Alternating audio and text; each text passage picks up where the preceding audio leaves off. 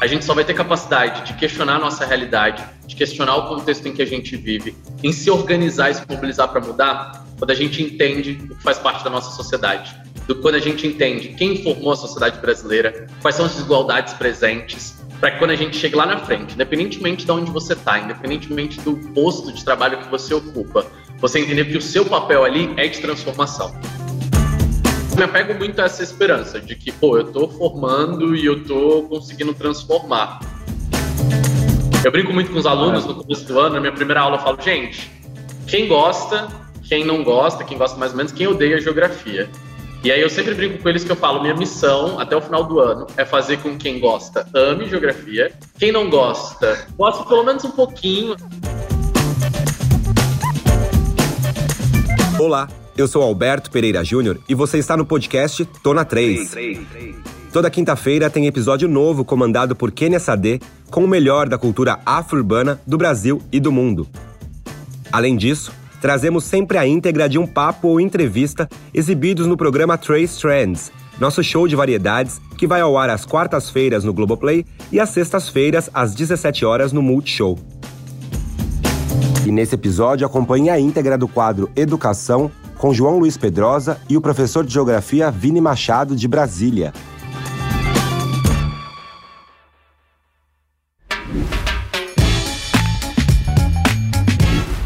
Eu vou falar uma coisa para vocês que hoje eu estou me sentindo em casa, porque eu vou conversar não só com o professor, mas com o professor de geografia, né, Vinícius? É isso. e aí, João? Cara, que prazer falar com você, de verdade. Obrigado por você ter topado esse bate-papo e que a gente possa aqui junto é, botar para ferver mesmo, que eu acho que é isso que a gente está fazendo, né? Ah, perfeito. Adorei o convite, estou super animado para esse bate-papo, para essa conversa que a gente vai ter aqui hoje. Olha só, eu quero começar te perguntando uma coisa, porque é uma pergunta que sempre faz, fazem para mim. Uhum. E aí eu falei assim, cara, eu acho que no dia que eu tiver a oportunidade de perguntar para outro professor de geografia, eu vou fazer essa mesma pergunta. Show. Vini, por que, que você escolheu geografia, cara? Eita, eita. então, eu sempre gostei da disciplina na escola. E aí eu tinha uma, uma coisa muito grande na minha cabeça que era ciência política. E eu fiquei com isso do oitavo ano até o terceiro ano do ensino médio.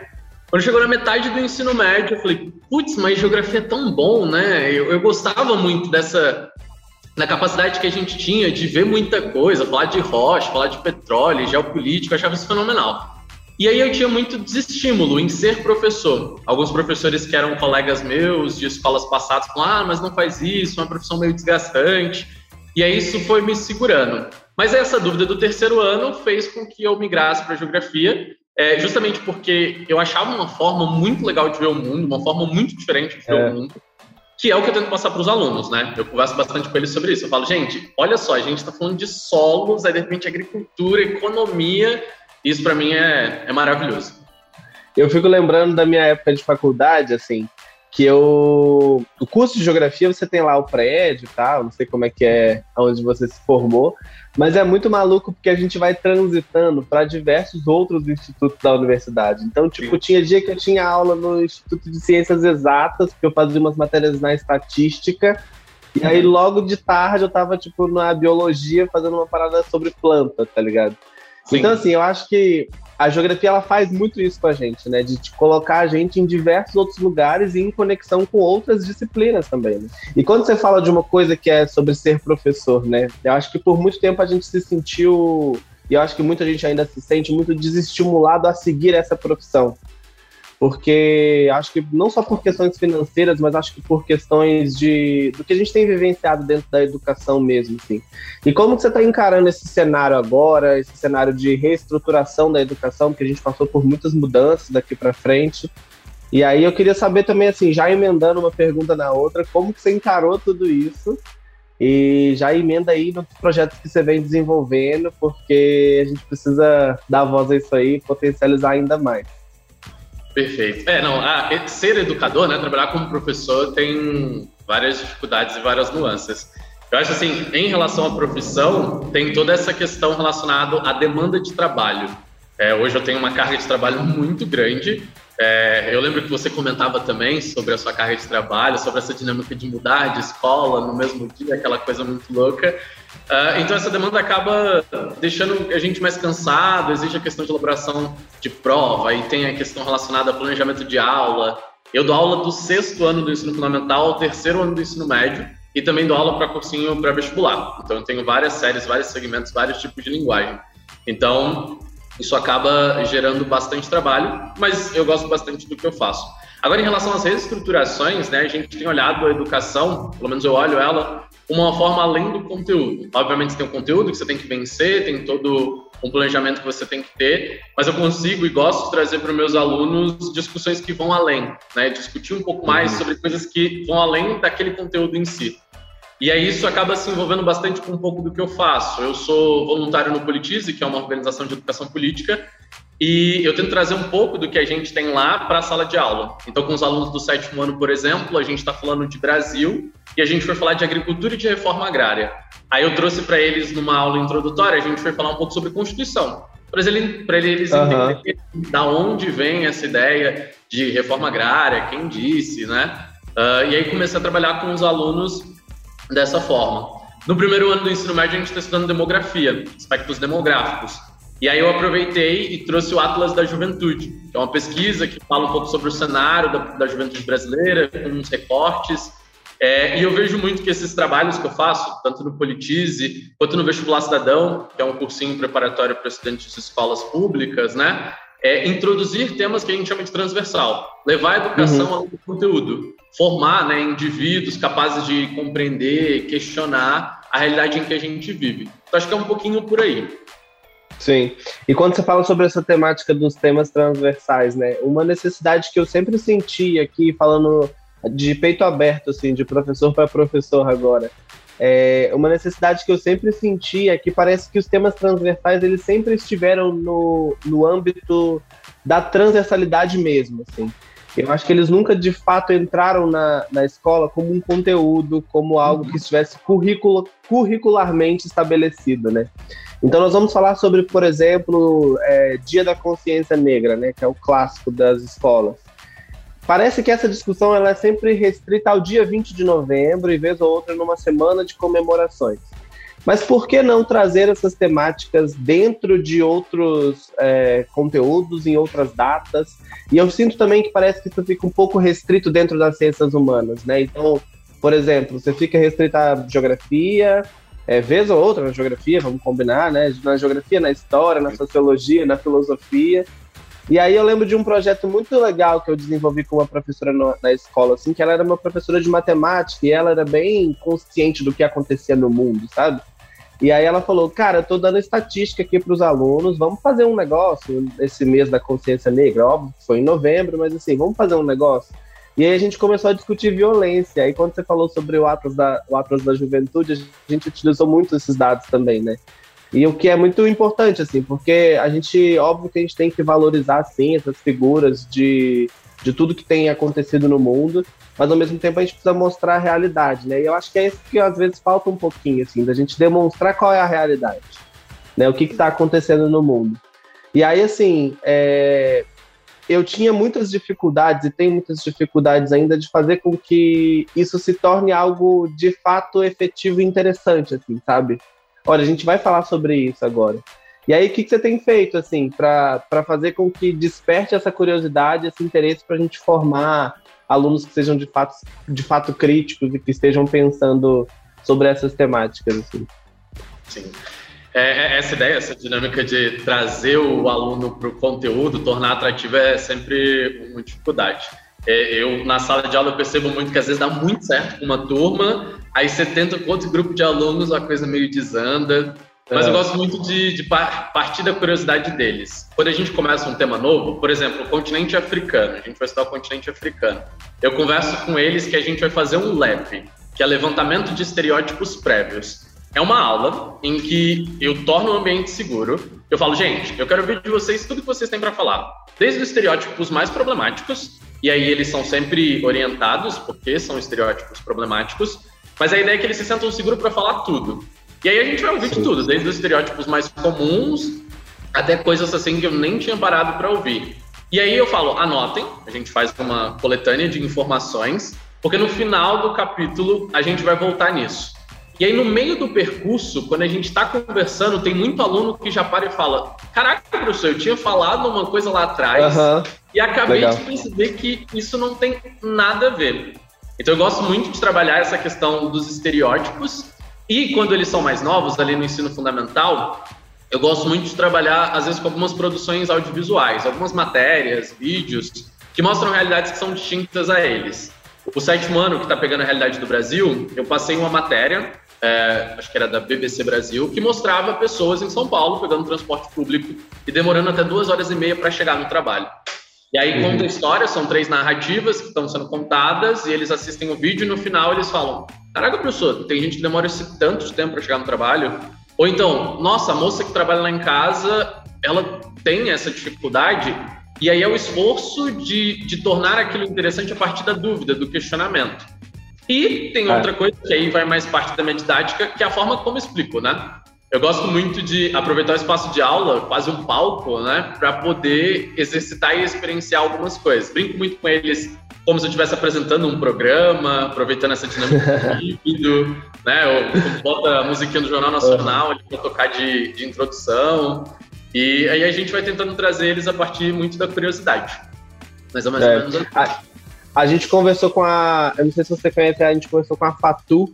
A Fatu uhum. aqui no primeiro. Ela estreou a educação aqui no Três Trends.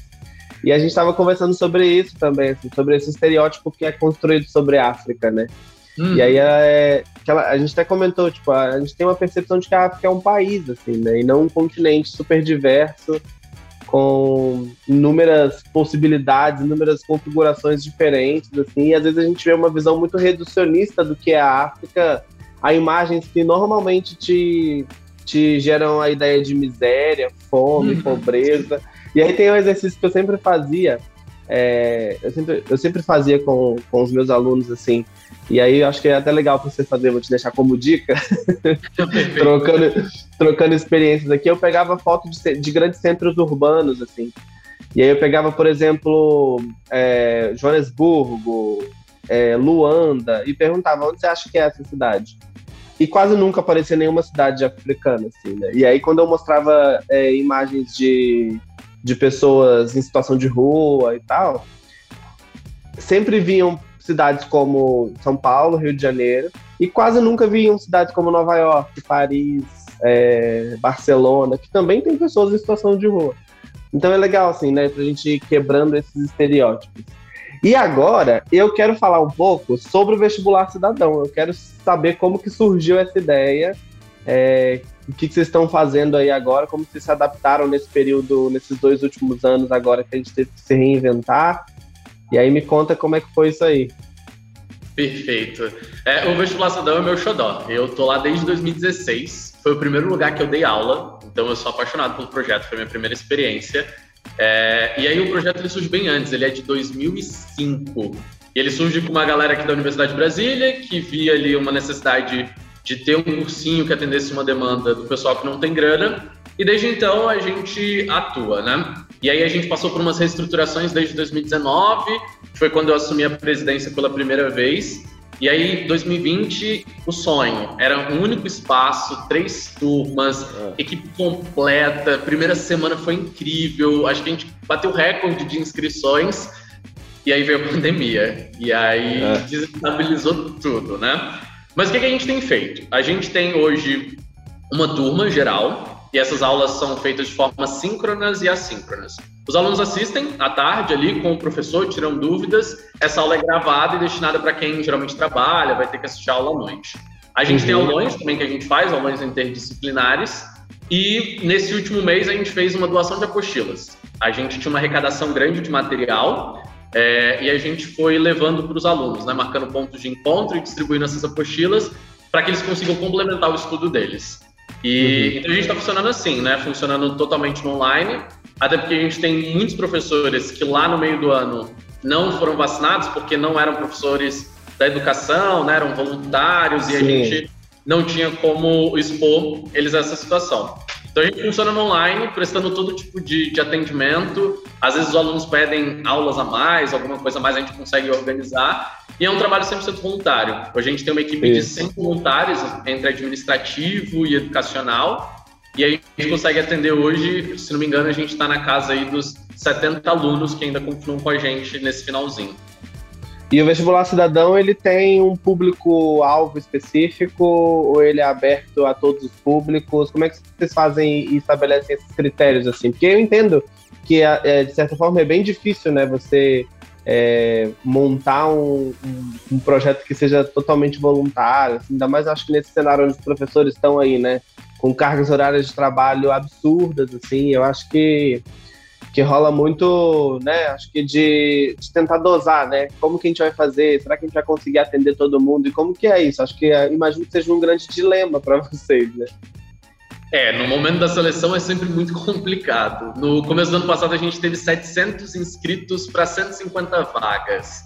Uau. Então, a primeira delimitação é: tem que ser estudante de escola pública, feito ensino médio em escola pública ou está no terceiro ano, ou ser bolsista integral em escola particular que a gente acha que isso ajuda a limitar um pouco o público. E aí a gente faz uma prova de conhecimentos, uma prova mais simples, mas o mais importante para a gente é uma entrevista. Esse candidato vai, senta com alguns dos nossos voluntários, bate um papo, conta um pouco da história dele, da trajetória. A gente quer entender quem é esse aluno naquele momento, para onde ele vai, e a partir disso a gente vai fazendo a triagem desses alunos. E aí, geralmente, essas entrevistas são sempre em dupla, para que a gente tenha percepções diferentes sobre o mesmo entrevistado e a gente consiga avaliá-lo da melhor Sim. forma. Não é uma tarefa fácil. A primeira vez que eu participei é. de uma entrevista, eu saí muito emotivo, porque eu queria todo mundo, mas a gente é. tem que ir buscando é, histórias que façam sentido e pessoas que a gente acha que vai continuar, continuar até o final. A gente tem uma grande dificuldade de locomoção. Os estudantes, antes uhum. da pandemia, é, eles não tinham acesso, por exemplo, ao passe estudantil, às vezes eles não tinham dinheiro para ir para o cursinho. Então isso ainda é uma grande dificuldade que vai além do projeto, né? Uma, é. uma estrutura mesmo. É, eu fico pensando assim, porque eu acho que nesse caso também a gente pode pontuar uma coisa. Por que será assim, né, que esses alunos não conseguem o, o, o passo escolar? Eu acho que tem uma, uma abstenção da responsabilidade do Estado nesse momento também, assim, né? De, acho que de garantir uma, uma, uma preparação para esses estudantes, ou então uma garantia de que eles vão conseguir manter é, o curso até o final, assim. E aí eu acho que isso acho que é uma realidade que é de muitos lugares desse país, assim, né? Porque a gente vê experiências como a sua, Vini. É, eu tive amigos que tiveram experiências muito parecidas. É, eu trabalhei uma vez num cursinho popular que ele era preparatório para pessoas LGBTQIA+. Então, esse era o público. E a gente tinha turmas, a gente, e foi e é muito louco perceber isso, né? Porque a gente começou com turmas que eram, tipo, 30 alunos, e aí no final a gente tinha quatro é, regulares, assim, né? E aí eu acho que bate, sim, esse, esse desânimo, né? E bate de tipo, putz, será que eu vou, vou continuar? Será que vale a pena? Então eu fico muito feliz e muito emocionado vendo você falar sobre isso, porque eu acho que quando a gente está construindo redes, quando a gente está construindo iniciativas como a que vocês fazem no Vestibular Cidadão, e em vários outros projetos que você está você tá envolvido também. Eu vi que você está participando do Tem Cor no Ensino, depois eu quero que você fale um pouco mais disso, como é que é, que ideia é essa. E assim, fico muito contente. Contem comigo, assim, para um possível aulão futuramente, para a gente poder fazer um negócio, movimentar essa galera aí. E me conta aí, tem cor no ensino ou não tem cor no ensino? Ah, tem, com certeza tem cor no ensino. Ai, gente, esse projeto, né, que surgiu ali com, com o pessoal, com a Verônica, com a Keila, a gente estava meio incomodado com algumas coisas que estavam acontecendo, principalmente por causa dessa insistência é, na data do dia 20 de novembro. Porque Isso, se concentra... Que é o que a gente comentou agora, né? Sim, que é o que a gente acabou de conversar. Concentra tudo no dia 20 de novembro. Não se, que não seja importante, é. Só que aí é uma concentração no professor de humanas, há uma concentração na data específica. Tem escola que faz trabalhos ali rapidamente para cumprir tabela. E a gente queria expandir um pouco mais, queria tentar fazer com que isso não fosse só específico do dia 20 e que não fosse só específico da questão da negritude. A gente teve agora em abril um tem no ensino também sobre a questão indígena, produzido por indígenas de diversas etnias, então a gente tem colaborações de outras pessoas E a ideia é produzir material em datas específicas que auxiliam o professor. A gente conversa muito sobre planejamento, sobre pensar, é. atividade, e aí o Tencor entrega. A gente pensa numa proposta relacionada ao tema, geralmente vem uma história em quadrinhos, Aí, além da história em quadrinhos, a gente tem material, como vídeos e postagens, às vezes, no Instagram. E, além disso, a gente tem proposta de atividade. Então, para aquele professor, fica muito mais fácil introduzir aquele conteúdo, aquele contexto em sala, porque ele já tem tudo bem encaminhado e a gente faz as sugestões de acordo com a série, inclusive. A gente gosta de orientar ali de acordo com a série, porque aí fica muito mais fácil do professor conseguir trabalhar isso em sala e não se restringe né, às sugestões de atividades somente à questão Sim. da área das ciências humanas, mas a gente expande para as outras áreas do conhecimento. Sim. Uma coisa que eu percebo muito assim é que às vezes a discussão ela não entra na escola é, eu acho que por muitos motivos. Uhum. Acredito que um, um, motivo porque a gente ainda está firmado numas bases do racismo bizarro, assim. Mas eu acho que eu sinto uma outra coisa também, que eu acho que é o medo mesmo por parte de alguns professores de falar sobre determinados assuntos, assim. Medo de retaliação, ou então medo porque não sabe falar mesmo, né? Uhum. Eu acho que a gente tem que pensar também que a gente tem um, um, time de professores hoje no Brasil que se formou num período onde essa discussão na universidade ela não adentrava de forma alguma, assim. Porque a gente tem muito essa visão, né, de não, que a universidade a gente vai falar sobre isso, a gente vai falar sobre aquilo, a gente fala sobre todos os assuntos. Mas nem sempre foi assim, né? E eu acho que até hoje nem é assim. Tem muita discussão que ainda não entra na, no ambiente acadêmico, né? Então, assim, eu vejo que tem muitos, tem muitos professores que não têm um conhecimento mesmo sobre determinado assunto. E sabe quando que eu percebi isso? No ano 2020, quando eu estava dando aula é, remotamente, e muitos professores não tinham domínio das tecnologias. E aí eu fiquei pensando, tipo, acho que todo mundo teve que se readaptar. Então, eu acho que é, quando a gente está falando sobre material, quando a gente está falando sobre conteúdo, a gente está falando sobre um processo de formação desses professores que precisa continuar, né? Então, pô, eu me formei recentemente, você também, né, assim, né, na, no tempo, mas eu fico pensando assim, eu fico pensando assim, é, eu acho que se eu ficasse preso na minha formação, da mesma formação que eu tive há um tempo atrás, acho que hoje eu faria qualquer coisa, assim, sabe? Tipo, de. Ficaria muito amplo demais. E eu quero, assim, poder me atualizar sobre o que está acontecendo no mundo, porque a gente tem que acompanhar isso, né? E eu não sei você, mas eu tenho essa percepção de que muitas vezes a gente não está acompanhando isso, sabe? Parece que a gente está sempre parado ou então caminhando, tipo, a gente tem um grande, um grande acontecimento, uma grande conquista, mas logo depois vem um monte de coisa atrás, assim. Aí eu fico pensando como não se desestimular nesse momento. É, é, eu acho que é uma pergunta que eu, eu me faço sempre. Eu tenho muita preocupação no meu futuro como professor, porque eu dou aula desde 2016 é, e agora completou cinco anos, eu fico, cara, imagine mais cinco, mais dez, mais quinze, ouvindo experiências é. de outros professores que ficaram desestimulados. Uh, o que eu busco muito fazer é tentar buscar a motivação, o que, que me fez estar nesse local. Mesmo com os excessos de trabalho, com o excesso de planejamento, de tudo, é entender o que move a gente, né? Eu acho que eu, como professor e como educador, acredito muito nesse potencial transformador da educação. Claro que isso por si só não é o suficiente para motivar a gente até o final. Existe uhum. muita coisa relacionada a salários, relacionados a condições de trabalho que desestimulam mesmo, mas eu me apego muito a essa esperança de que, pô, eu estou formando e eu estou conseguindo transformar. Eu brinco muito com os alunos no começo do ano, na minha primeira aula eu falo, gente, quem gosta, quem não gosta, quem gosta mais ou menos, quem odeia geografia. E aí eu sempre brinco com eles que eu falo, minha missão até o final do ano é fazer com quem gosta ame geografia, quem não gosta, gosta pelo menos um pouquinho, assim, né? para que no final deu certo. E aí, chega essa época do ano, eu começo a receber alguns feedbacks, né? Tem aluna que manda, ah, professor, olha, eu falei que odiava, agora até que eu tô gostando de geografia, assim. E aí isso vai dando uma aquecida no coração, é bem piegas, assim, mas leva a gente para um ponto que, pô, tá, vai dar bom. E isso vai me motivando é. a ir atrás, a me envolver mais com a realidade dos alunos, a trazer eles para trazer o que eles entendem, o que eles conhecem para a sala de aula, para tentando tornar um pouco mais dinâmico, a gente consegue encarar esses problemas com um pouco mais de de facilidade. Nem sei se facilidade é a palavra, né, uhum. né? Mas encarar esses problemas. É, eu entendo, eu entendo isso, assim. Eu acho que é, é um momento de respiro que a gente tem, né? Eu imagino que quando você deve entrar, mesmo que remotamente aqui, né, com os alunos, assim, eu acho que dá uma. Acho que, acho que é muito sobre o que o Paulo Freire fala, né? Da gente, da gente esperançar mesmo, assim. Eu acho que a gente, a gente gerar esperança no meio do caos, assim. Mas eu fico muito contente, Vini, de verdade, de ter figuras hoje como você, e que bom que você topou estar aqui com a gente batendo esse papo, para a gente poder junto fazer algo que seja de fato assim transformador, sabe?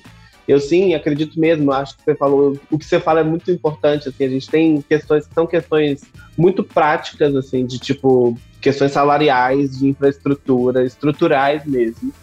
Mas a gente também tem questões que são questões que estão envolvidas com outras coisas, assim. Eu acho que não é à toa que a gente tem um monte de professor é, sendo perseguido, um monte de professor desistindo da profissão e desestimulado, porque acho que o cenário realmente também não, não permite a gente fazer isso, assim.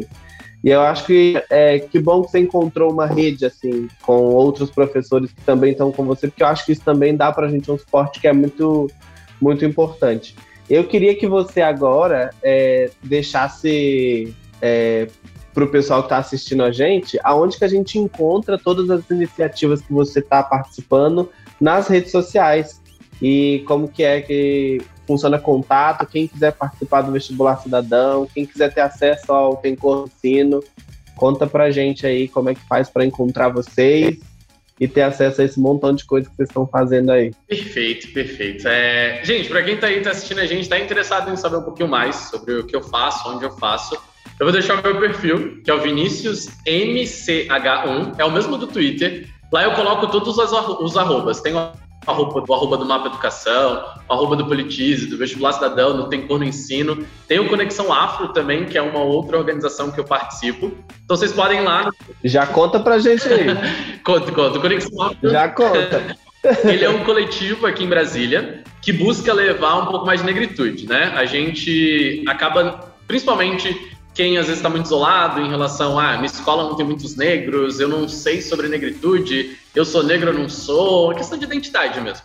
E aí o Conexão Afro, esse coletivo aqui no DF, que promove a cultura negra. Inclusive, a gente está com um festival agora no mês de outubro, que é o Ella Dub. A gente está promovendo artistas locais, artistas negros, durante todo o mês. E a gente tem os embaixadores, né?